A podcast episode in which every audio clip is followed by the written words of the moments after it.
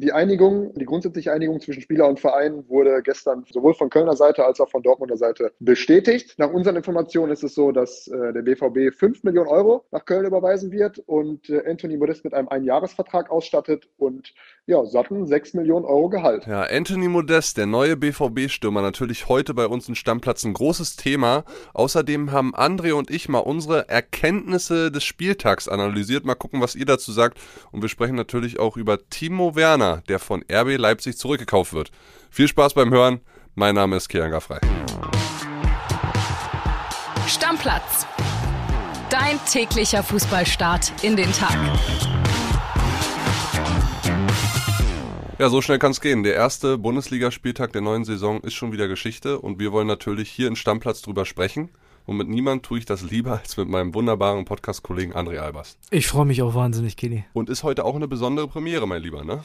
Ja, wir sind heute das erste Mal nicht nur zu hören, sondern auch ein bisschen zu sehen. Genau, bei Bild.de in der Bulithek. Wir packen euch den Link in die Shownotes. Könnt ihr uns immer ab 6 Uhr am Montag nach dem Bundesligaspieltag im Video sehen, mit Spielszenen. Eigentlich ganz cool. Finde ich auch. Lohnt sich auch auf jeden Fall, denn wir haben ja auch eine Menge darüber heute zu sprechen, muss man ganz ehrlich sagen. Braucht ihr ein kleines Bild Plus Abo, könnt ihr euch aber gönnen, dann könnt ihr unsere beiden Gesichter auch immer sehen. Und jetzt lass uns loslegen. Abfahrt jetzt, komm. Mit den richtig wichtigen Spielen vom Sonntag würde ich anfangen, oder? Ja, war eine interessante Nummer auf jeden Fall in Stuttgart. Da habe ich ja vorher gedacht, die Leipziger, die machen das schon. Ja, war mir auch so. Ich habe aber vorher tatsächlich noch überlegt, ob ich nicht vielleicht lieber unentschieden tippen soll, weil der ja so viel durchgewechselt hat, der, der Tedesco in der Startelf. Leimer konnte zum Beispiel nicht, Forsberg konnte nicht. Ja. Und dann vorne drin drin so ein bisschen Ladehemmung gehabt. Ne? Also die haben die meisten Torschüsse an diesem Spieltag abgegeben, 27 Stück waren und nur ein Tor gemacht. Ja, das fing aber schon ganz gut an. Ne? So diese Kombi Henrichs, Olmo, Nkunku war ein schönes Tor. Und da habe ich gedacht, Mensch, der fängt genau da wieder an, wo er letzte Saison aufgehört hat, der Nkunku. Ja, aber war nichts. Dann hat das alles irgendwie so ein bisschen nachgelassen und die Stuttgarter haben mit einem richtig schönen Tor zurückgeschlagen. Ja, und der Keeper war super, Müller. Ja, absolut. Sehr, sehr gut gemacht gestern. Ja, überragend. Muss man sagen. Und vorne haben die Leipziger einfach keinen reinbekommen. Aber soll ja jetzt Abhilfe geschaffen werden. Timo Werner kommt zurück in die Bundesliga und wird fest verpflichtet, berichtet unsere Reporterin Yvonne Gabriel, für 20 Millionen vom FC Chelsea. Kommt was, zurück. Was sagst du? Ich finde es nicht schlecht. Ich auch. Also ich glaube, ich kann mir den mit einem Kunku sehr gut vorstellen. Ähm, bei so einem Spiel gestern, glaube ich, hätte er nicht geholfen, weil da war gar kein Platz. Timo braucht Platz, das wissen wir. Aber grundsätzlich kann ich mir den im Leipziger Spiel richtig gut vorstellen und hat ja auch schon mal funktioniert. Du hast halt unfassbar viel Schnelligkeit dann da vorne drin, ne? Absolut ist richtig. Und man hat das ja jetzt auch gesehen. Also da gibt es den Silva, den Sörlo, das sind alles Leute, die sind Strafraumstürmer und bei Timo Werner, das ist ja eher ein Elfer als ein Neuner, ist das ja nochmal eine andere Nummer und ich finde, das fehlt denen so ein bisschen momentan auch noch. Wirtschaftlich auch ein ganz guter Deal für RB Leipzig, ne? Vor ein paar ja. Jahren für 53 Millionen abgegeben, jetzt holen sie ihn für 20 zurück. Auch mal clever sein. Auch mal clever sein. Vier- oder fünf Jahresvertrag steht noch aus, ansonsten ist wohl alles unter Dach und Fach, wird Anfang der Woche in Leipzig erwartet. Für Timo Werner super wichtig, auch für die WM-Chancen, darf ja. man nicht vergessen, weil also Hansi Flick mag den, das ist ja klar und ich kann mir auch vorstellen, dass der Startelf Chancen hat, aber nur, wenn der auch wirklich auf höchstem Niveau spielt und das kann er jetzt wieder. Tedesco kriegt den hin, sage ich. Glaube ich auch, bin ich fest von überzeugt. Der wird bis zur WM seine zehn Tore machen. Meinst du zehn? Ja. Du mit deinen Prognosen immer, ich ja, weiß ja nicht. Kann auch ja, dramatisch daneben liegen, aber ist ja egal. Wollen wir mal einen weitergehen aufs zweite Sonntagsspiel? Da habe ich ja vor dem Spiel gedacht, na, ob die Schalker vielleicht was mitnehmen können. In Köln, ja. ja. Habe ich auch so gedacht. Aber das ging eigentlich auch ganz gut los. Salazar, schönes Tor gemacht, richtig schönes Tor gemacht. Da war dann die erste strittige Schiedsrichterentscheidung. Da wurde dann hinterher auf Abseits entschieden. Yoshida hat angeblich den Schwebe so ein bisschen behindert. Ja, finde ich, kann man sagen, aber eine 100%-Sache ist das nicht. Ja, und genauso war es ja auch bei der zweiten Videoentscheidung mit dem Tritt von Drexler gegen Jonas Hector in der Normalgeschwindigkeit, normaler Zweikampf, hätte ich gedacht, im Mittelfeld gibt es eine gelbe Karte. Dann siehst du natürlich, wenn du das Standbild siehst, wer dir mit offener Sohle da hinten reintritt, dann sieht es gefährlich aus. Und wenn du dir die Videobilder anguckst, dann musst du rot geben. Ja. Wenn er den Hinweis nicht bekommt, wird es bei gelb bleiben. Also wir beide waren uns ja einig, wir haben das gesehen, haben gesagt, guck mal, die sind hinterher aufgestanden, Handshake und so. Der Hector hat ja auch null gefordert, gar nicht. Ne? Und wir beide waren uns ja eigentlich einig, dass man sagt so, nee, ist keine rote Karte. Aber es ist ja auch klar, wenn der rausgeht, und das wussten wir auch sofort, geht der raus, guckt sich das an, dann ist das rot oder dann gibt der rot, weil das in der Zeitlupe immer noch mal zehnmal brutaler aussieht. Aber es ist tatsächlich am Ende des Tages für mich ist das eine klarere Fehlentscheidung, diese rote Karte, als die Abseitsgeschichte, weil ich sag, darfst du eigentlich nicht rot geben. Ja. Den darfst du gar nicht rausschicken, den Schiedsrichter. Sag, ist okay. Ja, und die rote Karte hat dann natürlich dazu beigetragen, dass sie drei Tore machen, was ich vorm Spiel nicht erwartet hätte, weil es ist ja ein prominenter Mann weg. Absolut. Lass uns da gleich drüber reden. Ich möchte noch eine Sache zum Spiel sagen, weil ich finde, dass diese rote Karte, also sorry, für mich hat die rote Karte das Spiel entschieden. Ich will jetzt gar nicht sagen, dass die unberechtigt ist. Wir, das, man kann darüber diskutieren, machen wir ja gerade. Aber das war auf jeden Fall der ausschlaggebende Punkt, warum der FC Köln da so durchmarschiert ist. Man könnte meinen, dein Herz hängt ein bisschen an Schalke 04, mein Lieber. Ist leider nicht so, aber ich kann auf jeden Fall sagen, dass ich der Meinung bin, das Spiel geht nicht 3-1 aus, wenn der Drexler auf dem Platz bleiben darf. So, jetzt lass uns über Anthony Modest sprechen. Ja. Wir haben eine Sprachnachricht vorliegen von unserem Reporter, BVB-Reporter, da geht er ja jetzt hin, Jonas Ortmann, und der erzählt uns mal alles zu dem Deal. Lass uns mal reinhören. WhatsApp ab. Hallo Kili, hallo André. Es wird Anthony Modest. Die Einigung, die grundsätzliche Einigung zwischen Spieler und Verein wurde gestern sowohl von Kölner Seite als auch von Dortmunder Seite bestätigt. Nach unseren Informationen ist es so, dass äh, der BVB 5 Millionen Euro nach Köln überweisen wird und äh, Anthony Modest mit einem Einjahresvertrag ausstattet und ja, satten 6 Millionen Euro Gehalt. Ist durchaus überraschend, dass sich Modest auf den Einjahresvertrag eingelassen hat, weil eigentlich wollte er langfristig planen. Er war auch ähm, durchaus unzufrieden, dass sein Vertrag in Köln, der lief bis 2023, nicht vorzeitig schon verlängert worden ist, wollte mit seinen 34 Jahren quasi quasi eine längerfristige Planung eigentlich haben. Ja, daher durchaus überraschend, dass er jetzt bei Dortmund eben für nur ein Jahr unterschreibt. Daran hatte der Deal, äh, Modest ist ja schon länger Thema in Dortmund gewesen, aber eigentlich hieß es immer, Modest will nur eine längere Vertragslaufzeit als ein Jahr.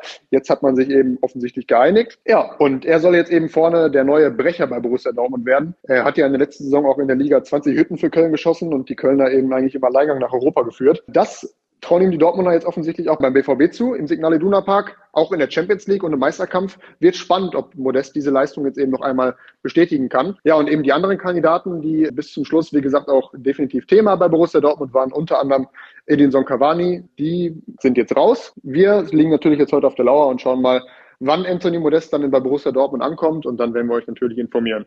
Beste Grüße und bis bald.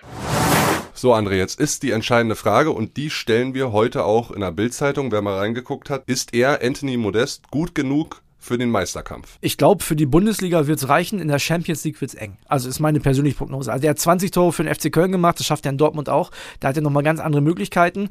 Und ich bin mir sicher, dass das reicht, um auf jeden Fall oben mitzuspielen. Ob man die Bayern eingreifen kann, auch bei Cavani oder wer auch immer da gekommen wäre, hätte man das nicht sagen können. Aber für den BVB in normaler BVB-Form reicht das auf jeden Fall. Ein bisschen Geschmack hat dieser Transfer innerhalb der Bundesliga schon, finde ich. Und das sehen auch einige Fans von uns so. Wir haben ja gefragt. Ne? Wir haben ja gefragt, unsere Stammplatz-Community, was sagt ihr dazu? Und wir haben recht unterschiedliche Meinungen gehört. Und in die erste von Olli würde ich jetzt mal reinhören mit dir. Der ist so ein bisschen pro diesen Wechsel für all die Fußballromantiker, natürlich ist der Verein immer größer als der Spieler. Aber aus Spielersicht, wenn du mit 34 die Möglichkeit bekommst, vor der gelben Wand zu spielen, Torschützenkönig der Bundesliga zu werden, weil die Chance hat er jetzt definitiv und sechs Millionen in einem Einjahresvertrag zu bekommen. Ich freue mich für den Kerl, der hat es wirklich verdient. Das ist ein geiler Kicker und für mich als Köln-Fan, ja, tut weh, aber genau dafür hat der FC den Tickets geholt. Die haben immer damit gerechnet, dass das passiert.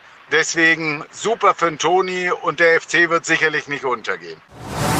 Meinung kann ich absolut verstehen. Wir wollen aber die andere Seite der Medaille jetzt auch mal hören, nämlich von Frank. Und der ist ziemlich anti-Modest-Transfer zum BVB. Hallo, hier ist der Frankie aus Köln. Eine Sache zu Modest noch. Ich hoffe, unsere Dortmunder Freunde werden nicht ein Trikot kaufen und er wird kein einziges Tor für den BVB schießen. Der weiß gar nicht, wo er herkommt, dass der Baumgart und der FC ihn wieder nach oben gebracht haben. Aber so sind die Söldner. Ja, André, kann man auch verstehen, die Meinung, ne? Ja, also ich kann dir eine Sache sagen. Ja, er hat ja immer gesagt, Mensch, ich möchte eigentlich einen Zweijahresvertrag unterschreiben. So, jetzt darfst du aber nicht vergessen, in Köln soll der dreieinhalb Millionen verdient haben. Da hätte der ein bisschen auf Gehalt verzichten müssen. Sagen wir mal, der hätte in Köln noch zweieinhalb gekriegt und wäre immer noch einer der Spitzenverdiener oder vielleicht sogar der Spitzenverdiener gewesen. Jetzt verdient er aber in einem Jahr in Dortmund sechs. Wenn es für den ganz schlecht läuft, dann ist er nach dem Jahr bei Dortmund nicht mehr gefragt.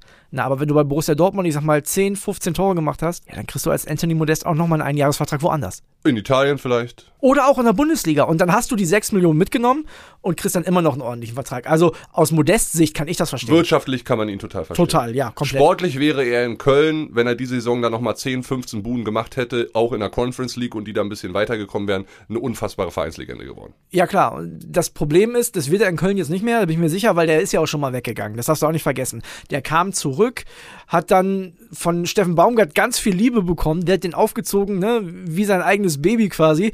Hat nochmal eine überragende Saison gespielt und jetzt haut er wieder ab. Das werden FC-Fans nicht fühlen, das kann ich nachvollziehen. Ja. Lass uns mal weitermachen und so ein bisschen über den gesamten Spieltag nochmal reden. Wir haben im Vorfeld besprochen, wir machen so ein bisschen unsere Erkenntnisse des Spieltags. Ja. Und die erste Erkenntnis, die wir so gewonnen haben, und das ist jetzt, verzeiht's mir, liebe Herr Tana, nicht aus Union-Fansicht von mir gesagt, sondern es ist einfach so, Hertha spielt weiter oder wieder wie ein Abstiegskandidat. Ich verrate auch nicht, dass du den ganzen Tag hier im Axel Springer Haus ein Union-Trikot anhattest.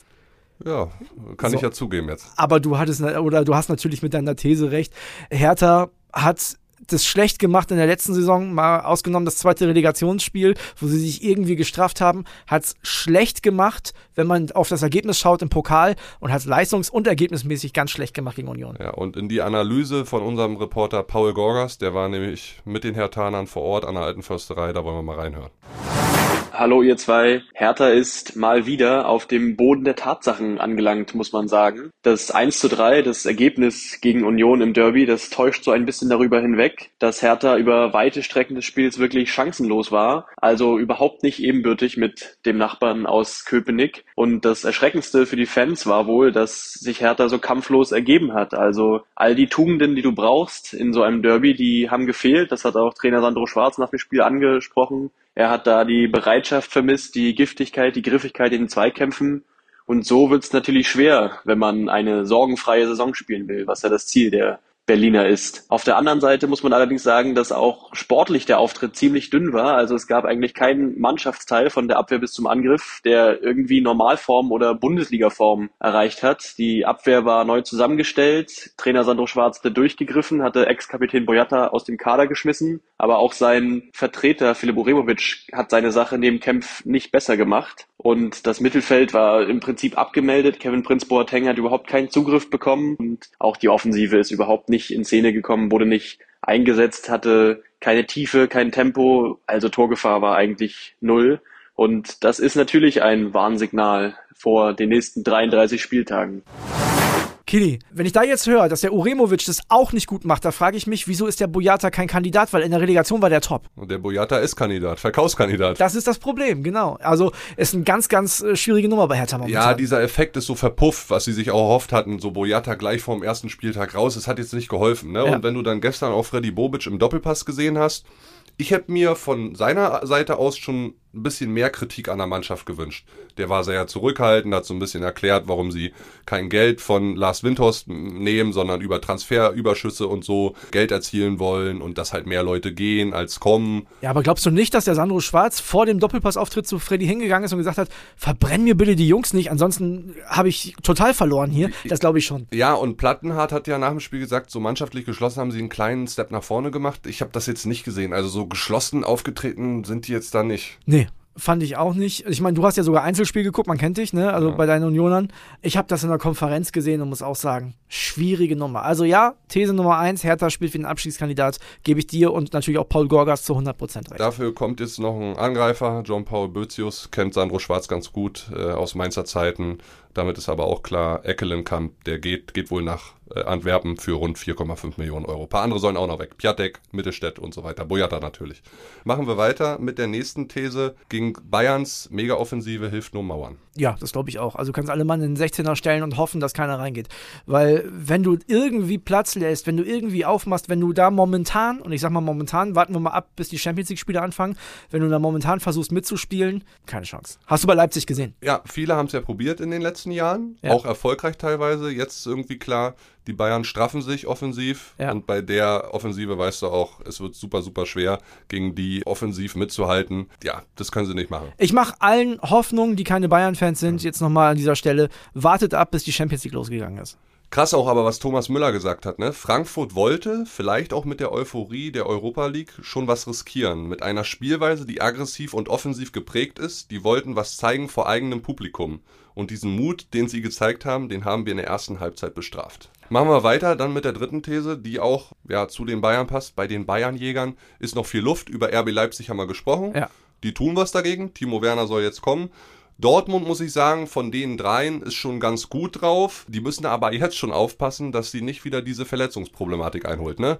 Schlotterbeck die Schulter raus, Adeyemi ausgewechselt worden, Özcan in der Vorbereitung äh, verletzt gewesen, Haller ist raus, wissen wir alle. Die müssen aufpassen. Ja, mir hat das Spiel auch nicht gut gefallen, aber was ich Dortmund zugute halten möchte, ist, die standen defensiv gut. Ne? Also obwohl Patrick Schick halt auch super viel verballert hat. Das hatten wir ja hat gestern ja schon eine das Thema. Fahrkarte und damit sind wir bei den Leverkusenern nach der nächsten geschossen. Richtig. Die waren sehr fehleranfällig. Ja. Äh, da ist Dortmund schon einen Step weiter. Schlotterbeck stark in der BVB-Defensive, muss Auch- man schon sagen. Auch ein harter Hund mit seiner Schulterverletzung, die war kurz raus, hat er gesagt. Da ist er mal eben in den Kabinengang gegangen, hat sich das Ding wieder reindrücken lassen und weiter geht's. Wofür ist er Innenverteidiger, hat er hinterher gesagt, ja. Und Leverkusen mit dem schlechten Saisonstart wie seit 10, 11 Jahren nicht mehr. 2011, 12 haben sie unter Robin Dutt auch erst Pokal verloren, die erste Runde, und dann die erste Bundesliga-Partie. Ich mache mir um die keine Sorgen. Du, der Patrick Schick hat jetzt einmal auf gut Deutsch gesagt Scheiße am Schuh gehabt. Der wird seine 20, 25, vielleicht sogar 30 Bundesliga-Tore machen. Äh, Bin ich mir hundertprozentig sicher. Ja, aber die müssen sich alle drei, diese Konkurrenten, Leipzig, Dortmund, Leverkusen, jetzt von Anfang an straffen, dass sie da irgendwie dranbleiben. Jetzt solltest du nicht gleich in den ersten drei, vier, fünf Spieltagen Meter verlieren an die, Du- auf die Bayern. Zwei Stück sind doch jetzt schon Punkte hinterher. Ne, muss man ganz ehrlich sagen. Nur die Dortmunder konnten punktemäßig standhalten. Und als RB Leipzig, wenn du diesmal um die Meisterschaft mitspielen möchtest, darfst du nicht unentschieden in Stuttgart spielen. Nenn mir noch mal einmal mit einer kurzen Begründung deinen Spieler des Spieltags. Also mein Spieler des Spieltags ist Florian Müller. Der hat so überragend gehalten. Also teilweise auch eins gegen eins gegen die Leipzig-Offensive. Da würde ich persönlich sagen, war vielleicht so ein, so ein Mix zwischen Musiala, Gregoritsch und Müller, aber ich würde auf Florian Müller gehen. Der hat ihn den Punkt festgehalten. Meiner wäre Musiala, muss Ja, ich dir ganz ehrlich sagen. Also heftig, ja. einfach wunderbar, was der da in Frankfurt äh, gespielt hat. Wirklich offensiv geisteskrank, sage ich dir ehrlich. Ich würde sagen, hinter die Bundesliga machen wir deinen berühmten Ja, Deckel. Ja, Deckel drauf, ne? Machen wir den Deckel drauf Ja. und kommen mal einmal zur zweiten Liga. FC Kaiserslautern. Ich krieg da Gänsehaut. Die Mannschaft der geil. Stunde, ey. Ja. Und Terence Boyd, den man ja von so vielen Vereinen kennt, Leipzig, Halle, glaube ich, gespielt. Und auf einmal elf Tore in 19 Pflichtspielen für die Lautra. Schon richtig stark, stehen auf einmal auf Platz 2. Das als Aufsteiger. Und auf der anderen Seite Arminia Bielefeld als Absteiger mit 0 Punkten und 0 zu 6 Toren. Letzter. Ich befürchte, in Bielefeld könnte demnächst was passieren. Also das nächste Spiel werden die gewinnen müssen. Ansonsten äh, wird da sicherlich auf der Trainerposition sich was anderes überlegt. Bei Kaiserslautern, ich hoffe, dass sie das halten können. Ich finde das so super. Ich finde, wenn da Spieler am Betzenberg sind, da ist so eine geile, so, so eine geile Stimmung, da ist so eine geile Euphorie. Ich hoffe, die können das so lange wie möglich halten. Vom Stadion her gehört der erste FC Kaiserslautern in die Bundesliga. Definitiv. Aber auch überraschend, ne? wenn man mal guckt, die Tabelle in der zweiten Liga nach den ersten drei Spieltagen. Regensburg auf 1, Lautern auf 2, Paderborn auf 3. Hätten auch die wenigsten mitgerechnet. Ja, obwohl Regensburg letztes Jahr auch so einen Start hingelegt hat und da sind die aber auch ganz schnell wieder von weggekommen. Paderborn gefällt mir schon seit Jahren. Die spielen Offensivfußball, denen ist das alles scheißegal. Hauptsache nach vorne, jetzt auch wieder 4-2 gewonnen.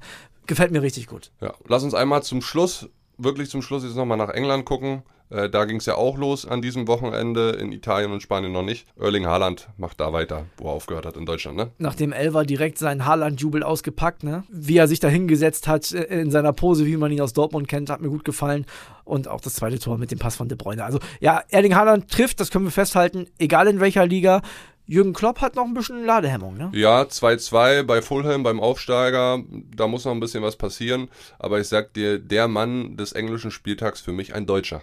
Pascal Groß. Ja. Kennt der ein oder andere vielleicht von euch, hat lange in Ingolstadt gespielt, hat insgesamt 70 Bundesligaspiele für die Schanzer und für Hoffenheim gemacht und hat einen Doppelpack geschnürt. Im Old Trafford gegen Cristiano Ronaldo, der nur eingewechselt wurde und Brighton hat doch tatsächlich 2 zu 1 gewonnen bei Man United. das kann einem für die Menu-Fans nur leid tun. Also was da in den letzten Jahren passiert, wie es da bergab geht. Ich hoffe, die fangen sich einigermaßen wieder, aber wenn ich mir die Aufstellung von denen noch immer so angucke, alles was vorne ist, ist gut und hinten wird es immer schlechter. Da ich nicht. richtig dünn, ne? Ja, weiß ich, weiß ich ehrlich gesagt nicht. Aber gut, ist Man United ist vielleicht irgendwas auch mal für eine Sonderfolge bei uns, wo wir lange mal über die diskutieren könnten. ja, der Abstieg von Man United.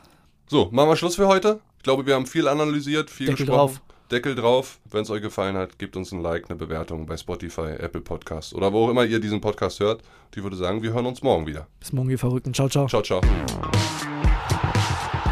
Stammplatz.